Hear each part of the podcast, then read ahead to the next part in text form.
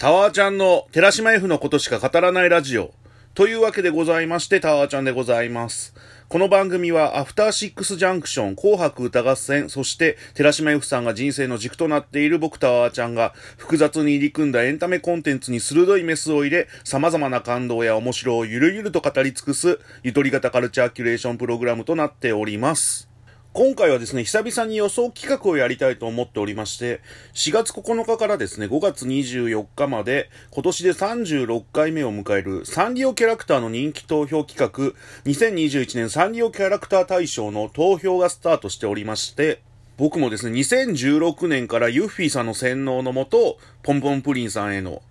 投票を欠かさずやっておるわけなんでございますが、今年はですね、そのユーフィーさんがサンリオプラスっていうアプリから投票するのはおすすめとおっしゃってまして、それで僕もサンリオプラスをダウンロードしたんですよ。そしたらまず、アプリのダウンロードとか、いろんな機能を使うことで、そのサンリオプラススマイルっていうのがもらえるんですよね。そのスマイルを投票券として使うことができると。さらにはですね、スタンプラリーみたいな企画やってまして、毎日投票することで、5日に1回5枚チケットがもらえて、それでも投票ができる。だから、通常の投票と合わせまして、今年はですね、僕、いつもの数倍ポンポンプリンに投票している状況なんですよね。ただ今回そのサンリオプラスのスタンプラリーがあることで見えてきた問題点みたいなのもありまして、まあ、その投票するとスタンプが1つもらえて、5個でスタンプが1枚。それが9枚あるんです。そして10枚目が特別に1つスタンプが押されるっていう感じだったんですけど、僕その9枚目まで貯めて、9枚目の4つ目のスタンプでフィニッシュしちゃった感じだったんですよ。ということは、9枚目の5つ目のスタンプと10枚目のスタンプが貯めれてなかったということは、2日だけ投票できてなかったんですよね。それがね、ちょっと未だに心残りではあるんですけど、まあ、ただ例年はもっと忘れてる日が多いんで、今年はまあ、なんかいつも以上に投票できたなっていう感じはあるんですけど、もし2票差でポムポムプリンが1位の座を逃したら完全に僕のせいだったりするので、その辺がちょっとね、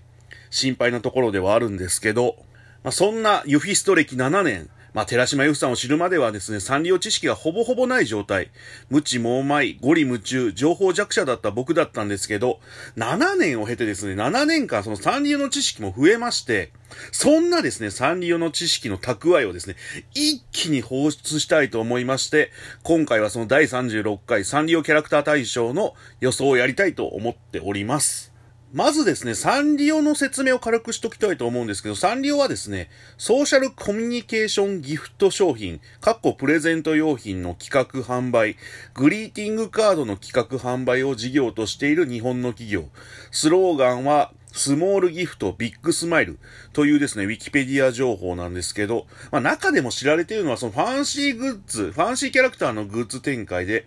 そのキャラの数はですね、400を超えると言われています。さらには、企業とのコラボキャラ、まあ、例えばテレ朝のゴーちゃんとか、薬の福太郎の福ちゃんなんかもサンリオキャラクターですし、あと他社キャラクターのグッズ展開とかもやってまして、有名どころですとスヌーピーとかがサンリオキャラクター大賞初期にもランクインしたりとかもしてまして、あと、アトロク的な文脈で言いますと、テレビ東京で放送されてました、ストップモーションアニメ、ぷいぷいモルカーのグッズ展開がサンリオが関わっているということで、本当にその日本の可愛いを引き受けている企業だとは思うんですけど、ただそのサンリオの凄さって単純に可愛いってだけじゃなくて、可愛いの奥にある信念みたいなものに本当グッとくると言いますか。今年の2月にですね、劇団ノーミーツとサンリオのコラボレーション企画でですね、ビバラバレンタインっていう演劇が配信されたんですけど、それがですね、本当に素晴らしくてですね、劇団ノーミーツっていうのは、濃密で濃密なひとときを、一つ目の濃密はその三密がない状態、脳の密ですね。それで二つ目の濃密は濃い方の濃密ですね。そんな濃密で濃密なひとときをテーマにですね、オンライン演劇を主軸にですね、活動する劇団でございまして、最近もですね、YouTube で、えっ、と、夜が明けるっていう、その深夜に演劇をスタートして、夜明けに演劇が終わるっていうね、このすごい発想だなっていうオンライン演劇をやってまして、僕も途中一瞬だけ見たんですけど、ほんとなんていうんですか、すごいことやってるなって思いましたね、見ながら。で、このビバラバレンタインはですね、サンリオピューロランド全体を使っての演劇なんですけど、出演者も人間の演者さんだけじゃなくて、そのサンリオのキャラクターとかも出演するっていう。結構口頭向けな感じはあるんですけど、見終わった後に、なんかめちゃくちゃ優しい気持ちになってくるっていうか、本当に素晴らしい演劇だったんですけど、ビバラバレンタインですね、あらすじを言いますと、大人の事情って何？舞台はバレンタインを間近に控えた閉館後のピューロランドと。ハローキティに素直な気持ちを伝えるショー、ビバラバレンタインを成功させるために、演出家であるディア・ダニエルを筆頭にみんなで張り切って準備中。しかし、ショーのスポンサーであるバイアス製菓が本番3日前に突然ショーの内容について無慈悲な変更を言い出すのでした。どうするディア・ダニエル？どうなるバレンタイン？っていうサンリオのその触れ込みではあるんですけど、この演劇のテーマがですね、大人の事情と素直な気持ちの間で揺れ動く心情なんです。で、ダニエルがですね、キティちゃんに感謝の思いを伝えるステージを企画するんですけど、スポンサーのバイアス成果の意向で、ショーの内容が大幅に変更されまして、で、スポンサーの意向には従わなきゃいけないけど、納得はいかないキャラクターたち。クロミちゃんとかシナモンとかがいて、さらにはそのサンリオが好きでサンリオの信念みたいなものを持ってるけど、そのバイアス成果の社員として上の指示には従わなければいけないみたいな人がいたり、本当はステージに立ちたいけど夢が破れちゃって裏方として働く人がいたりとか。そんな悩める人間たちに、そのサンリオのキャラクターが寄り添って、そのセリフとかもガンガン言ったりとかするんですけど、それが本当に胸に刺さっていちいち泣けるんですよ。そして最終的には本当に優しい着地点に至る感じとかも、サンリオらしさを感じてもうめちゃくちゃ最高だったんですけど、しかも音楽が素晴らしくてですね、担当してるアーティストがですね、さよならポニーテール、ドスモノスのソーシットさん、で、バンドの黒い、そしてトラックメーカーのトム・グググさんという、センスがいいですよね。だから楽曲とかも本格的なんですよ。で、後半は完全に音楽賞になるんですけど、音楽が素晴らしいからそこも見どころだったりして、で、ビバラバレンタイン、それ以上にすごかったのが、その演劇の一連の流れをワンカットで見せてるんですよ。で、サンリオピューロランドの動線とかを活かしながら場面展開をしていくっていう感じで、見ててすごいな、すごいなって思ってたんですけど、僕その、2月11日の回を見たんですけど、そしたら途中、視聴者のコメントを読むみたいなくだりがあったんですよ。その視聴者のコメントで、僕が知ってるユフィストの名前が呼ばれたんですよね。それを聞いたときに、え？これ生でやってるの？って初めて気づいて。だから生でワンカット映像を見せてるんですよ。だからワンカット映像が完璧すぎて、録画だと思ってたんですよ。それを生でやってるってことに気づいたときに、感動がより一層増しちゃって、だからこのビバラバレンタインを見たことによって、今まであったはずのそのサンリオ熱みたいなものがさらに燃えてきてる状態で、だから今回の予想も僕ちょっと本気でやった感じはありましたね。いろいろ調べて、過去のキャラ体の傾向とかも見て予想して。で、今回そのキャラ体の公式にですね、予想企画があったんですよ。それが1位から80位まで予想できるって言うんですよね。そんなの提示されたらやっちゃうのが予想屋じゃないですか。というわけでございまして、今回はですね、サンリオキャラクター大賞80位まで予想しました。というわけでございまして、今回はですね、全順位を発表していきたいと思います。さすがに知らないキャラクターとかもいたんですけどね、なんとなく順位の傾向とかも見つつ、それで、えっ、ー、と、ちょっと予想していった感じではありますね。まず80位から61位まで発表したいと思います。80位、スポーティングベアーズ。79位、パンナピッタ。78位、ビアーダイナソアーズ。77位、コロちゃん。76位、リトルラビン。75位、チョコキャット。74位、セブンシリードワーフ。73位、ザ・ボードビルデュオ。72位、ドリームテイルクーベア。71位、ウィンキーピンキー。70位、パンくんち。69位、ポコポン日記。68位、タイニーポエム。67位、チョボット。63位、ちびまる。62位、シュガーメヌエット。で、61位、座敷豚。というわけでございまして、80位から61位なんですけど、ここでのポイントとしてはですね、前回の最下位がリトル・ラビンというキャラクターで、で、スポーティング・ベアーズっていうのがですね、基本的に最下位付近の常連なんですよ。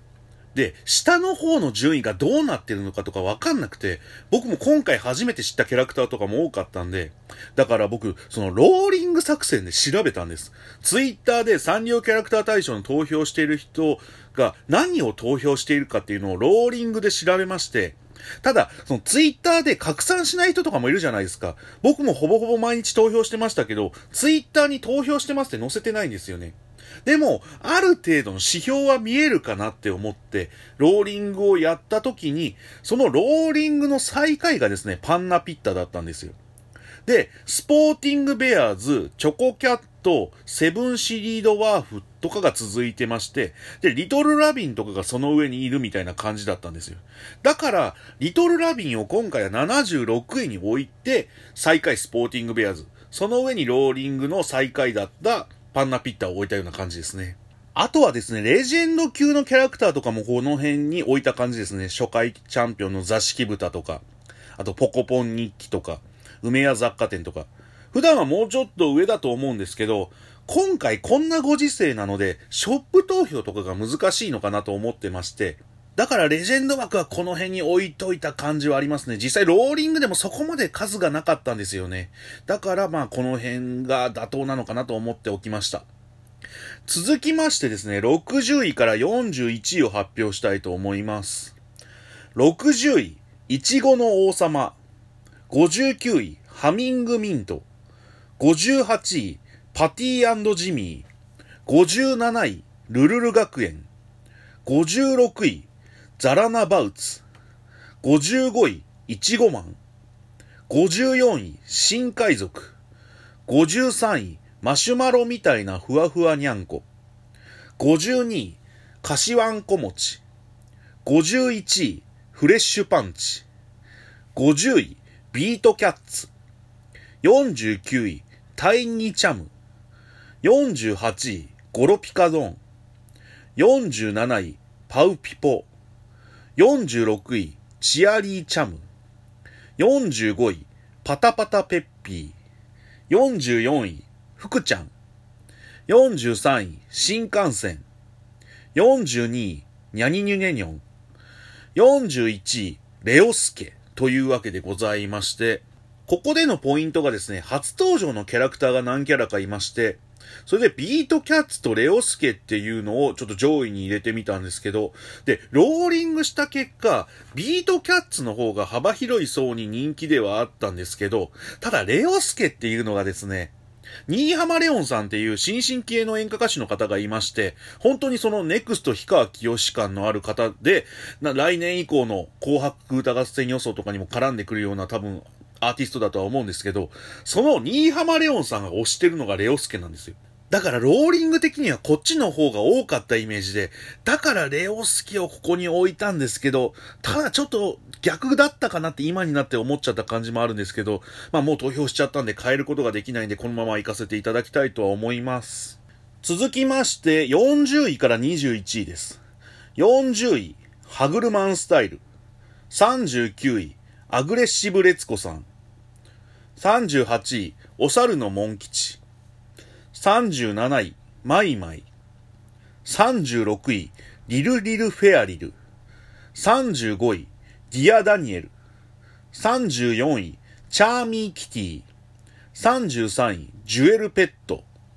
32位、ルロロマニック。31位、ボンボンリボン。30位、ハローミミー。29位、歌舞伎にゃん太郎。28位、シュガーバニーズ。27位、リトルフォレストフェロー。26位、ウサハナ。25位、コロコロクリリン。24位、マルモフ日和。23位、みんなのターボー。22位、マロンクリーム。21位、商売ロック。というわけでございまして、ここでのポイントとしてはですね、商売ロックですかね。前回8位だったんですけど、今回ローリングしてる感じ少なかったんですよね。で、中間とかでもランクインしてないじゃないですか。もしかしたらこの辺くらいまで落ちる可能性あるのかなと思いまして、今回この辺に入れさせていただきました。あとみんなのターボーとかはですね、僕ちょっと初めて寺島由さんのライブでサンリオピューロランドに行った時に、ほぼほぼ初めてくらい触れ合ったキャラクターがみんなのターボーだったんで、だから思い入れも強くて、まあ、ちょっと高いかなとは思ったんですけど、まあ、思い入れも込みにしてここら辺に入れた感じはありましたね。ほんとあの頃2015年の11月3日ですかね。僕も初めてピューロランドに行くわけじゃないですか。で、おじさん一人でピューロランドに行くってなかなか敷居が高いんですよね。で、ユーフィーさんのライブに行くっていう感覚だったんですけど、僕、その登戸に住んでるんで、多摩センターに行くとも、その下北沢に行くのも、そんなに時間変わらないんですよ。だから、サンリオピューロランドに行く感覚じゃなくて、僕はその、下北沢ガレージとか下北沢シェルターに行くんだっていう気持ちで、初めてピューロに行ったのを思い出しますよね。続きましてですね、20位から11位の予想です。20位、ミュークルドリーミー。19位、アヒルのペックル。18位、マイスイートピアノ。17位、カリバディックス。16位、キリミちゃん。15位、グデタマ。14位、ウィッシュミーメル。13位、ハンギョドン。12位、ケロケロケロッピ。11位、リトルツインスターズ。というわけでございまして、ここまでが11位までの予想ではございますね。正直、キキララ、リトルツインスターズとかベスト10入るとは思ってるんですけど、今回ローリングしててちょっと少なかったかなっていう感じがしたんですよ。ただ、数的に言うと、みんなのターボーとかマロンクリームとかと同じくらいで、商売ロックよりもちょっと上かなくらいの感じだったんですけど、だからもしかしたらと思って11位にしたんですけど、この間発表された中間発表だと7位だったんですよね。しくじったなと感じもありますよね。しかもそのリトルツインスターズ、24年連続でベスト10に入ってるんですよ。これって、キティちゃんの次に大記録なんですよね。で、キティちゃんは86年の第1回から35年連続でベスト10に入ってて、そして、マイメロとリトルツインスターズが24年連続。で、キティちゃんはですね、15回1位取ってるんですよ。で、マイメロも3回1位を取ってる。ただ、キキララは1位を取ったことがないんですよ。だから、この情報を知ってたら僕もベスト10に予想したのかなと思いまして、僕ら元ロキノン読者だからその、ストーリーみたいなものにめちゃくちゃ弱いんですよね。だからキキララのそのストーリーみたいなのを知ってたらとは思っちゃいますよね。あと、ローリングしてて多かった印象がですね、カリバディックス、ガオッキーって呼ばれてるらしいんですけど、僕知らなかったんですけど、モーニング娘。が応援してるんですよね。ローリングしててもなんか多かったイメージがあるので上位に入る可能性はあるのかなと思いました。あと多かったのが、ミュークルドリーミー。これはですね、その第2期アニメが始まったということで、アニメの影響もあってか、ローリングがめちゃくちゃ多かったイメージではありますよね。あと本当はケロケロケロッピとかハンギョドンとかもっと上位に入れたかった感じではあるんですけど、今回この辺でとどまった感じではあります。それではですね、ベスト10の予想を発表したいと思います。ここからはですね、1キャラずつ発表していきたいと思います。まずはですね、第10位、バッドバツ丸ですね。バッドバツ丸はですね、スイーニーの百瀬玲さんの推しキャラでもありまして、96年のチャンピオンなんですけど、ここ10年くらいはベスト10に入ってなくて、ただですね、ハピダンブイの結成とかもあって、ここ最近盛り上がってる状況でして、その1回目の中間発表だと10位にランクインしてたということで、ローリングでも結構多かったんですよね。ですので今回10位に予想しました。続きまして、9位、コギミュン。小麦粉をモチーフにしたキャラクターで2018年に新人賞、2019年にホップステップジャンプ賞、そして昨年は13位と着実に順位を上げてるキャラクターなんですけど、1回目の中間発表とサンリオプラスの速報だと7位だったんです。そして2回目の中間発表だと9位。だから今回ベスト10には間違いなさそうではあるなと思いまして、9位に予想した感じはあります。続きまして、8位ですね。ヨシキティ。まあ、ヨシキさんとキティちゃんのコラボキャラクターで5年連続ベスト10入り。昨年は6位だったんですけど、で、1回目の中間発表だとヨシキティ入ってなかったんですよ。ただ、サンリオプラスの速報だと8位。そして2回目の中間でも8位。あと、ローリングの調査だと3位だったんですよ。で、後半の伸びの怖さとかはありましたけど、ただまあ8位に予想した感じではあります。続きまして、7位。ハローキティ。まあ、サンリオの象徴ではありますけど、前回が5位でしたね。それで、1回目の中間が8位、サンリオプラスが6位、2回目の中間も6位ということで。ただ、ローリングが9位だったんですよね。そこがちょっと印象引きずっちゃった感じがあって、それで7位にした感じはあります。まあ、あれなんですね、その予想した時は、2回目の中間発表がまだ出てない状態で、それがあればもう少し違う予想してた可能性はありますけど、まあ仕方がないですよね。一回その予想しちゃうと直せないんで、ちょっともうこのまま発表したいなと思います。続きまして、第6位。マイメロディーですね。こちらもキティちゃんと双璧をなす人気キャラではあるんですけど、前回が4位。で、1回目の中間が5位。サンリオプラスが5位。で、2回目の中間が4位ということで、これはね、完全に5位以内の確実感はありますけど、ローリングが8位だったんですよね。僕今回ちょっとローリングをちょっと重宝してる感じがあって、なのでここに予想しちゃった感じがあるんですけど、まあちょっと外したかなって感じはありますよね。あと、ユーフィーさんが、紅白歌合戦とラジオのオタクだったら、マイメロちゃんを押すべきだっていう資源をいただきましたので、まあ押したい気持ちもありますね。宇垣さんの推しでもありますし。続きましてですね、第5位ですね。これがちょっと僕サプライズ、個人的なサプライズではあるんですけど、タキシードサムですね。前回が10位、1回目の中間が9位、サンリオプラスが10位、で2回目の中間も10位だったということで。ただ、そのローリング調査が、まあ、どんだけローリングをちょっと重宝してるんだっていう感じもあるんですけど、ローリングがですね、5位だったんですよ。これはちょっと大事にしたいなと思って、サプライズ的に5位を入れたんですけど、あと、ハピダンブイのメンバーでもありますしね。何か奇跡が起こってほしいなっていう感じはちょっとあって、5位に予想しました。続きまして4位ですね。クロミちゃんですね。マイメロディのライバルという設定で、バカよあなたはのファラオさんの推しキャラでもあると。ビバラバレンタインでも超いい役どころでした。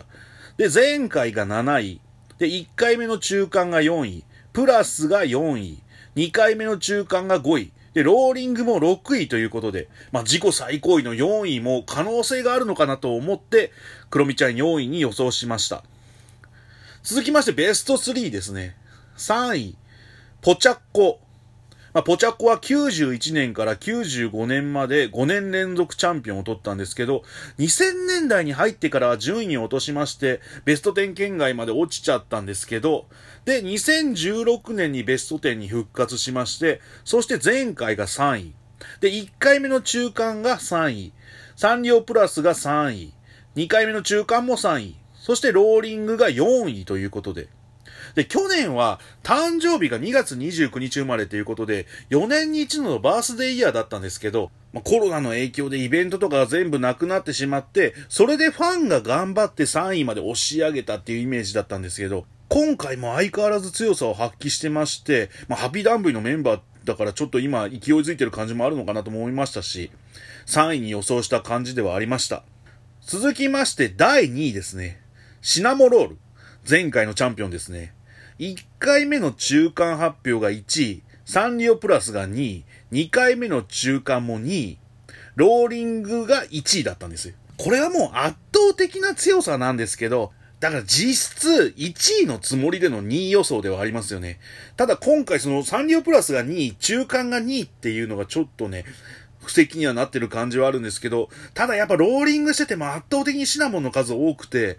だから今回も怖さはありますけど、ちょっとどうなるかわからない状態ではありますが、というわけでございまして、1位予想はですね、我らがポムポムプリンでございます。前回が2位、1回目の中間発表も2位、ローリングでも2位だったんですけど、サンリオプラスの速報が1位、そして2回目の中間も1位ということで、しかもですね、寺島由布さんの予想も1位、平井ファラオヒカルさんの予想も1位、そして僕の予想も1位、これはもう実質1位なんですよ。しかも今回、その、ポンポンプリンは今年アニバーサリーイヤーでもあるんですよ。25周年ですよ。もう1位の布石がガンガン積み上がってる状態で、で、僕も通常の3倍くらいは投票しているんで、これは5年ぶりの1位。その僕が初めて投票したあの時以来の1位の可能性があるのではと思っております。というわけでございましておさらいしたいと思います。10位、バッドバツマル、9位、コギミュン、8位、ヨシキティ、7位、ハローキティ、6位、マイメロディ、5位、タキシードサム、4位、クロミちゃん、3位、ポチャッコ、2位、シナモロール、1位、ポムポムプリン。というのが僕の予想ではあります。というわけでございまして、サンリオキャラクター大賞ですね。6月8日のですね、19時半から結果発表ということで、これはめちゃくちゃ楽しみではありますね。なんか、最近フリースタイルラップをポンポンプリンが披露するみたいなニュースも出ましたけど、ちょっとそれも含めて期待したいなとは思っております。というわけでございまして、これで締めたいと思っております。以上、タワーちゃんでした。また明日